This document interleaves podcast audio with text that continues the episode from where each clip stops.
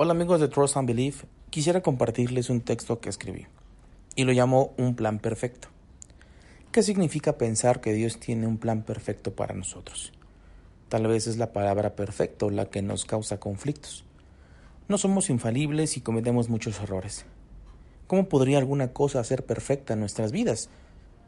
Nos conocemos a nosotros mismos demasiado bien Inmediatamente pensamos en nuestros puntos débiles y nos reprobamos moviendo la cabeza cuando cometemos un error o hacemos algo malo. Ese truco es de Satanás. El plan no es perfecto porque nosotros seamos perfectos. El plan es perfecto porque Dios es perfecto. Dios tiene un plan especial para las vidas de cada uno de nosotros. Rápidamente, te llevo la palabra. Pensemos en ese plan. En Filipenses 1.6, Pablo nos dice que Dios nos salvó y comenzó la buena obra en nosotros. Pablo también escribió en Efesios 2.10 que somos la creación de Dios, hechos a su hechura.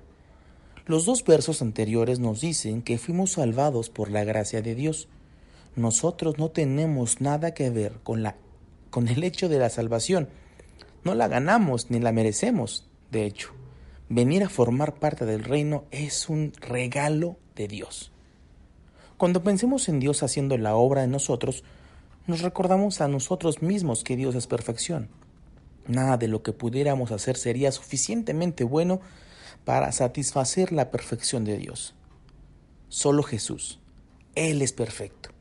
Nada excepto nuestra fe en Él nos hace aceptables ante Dios.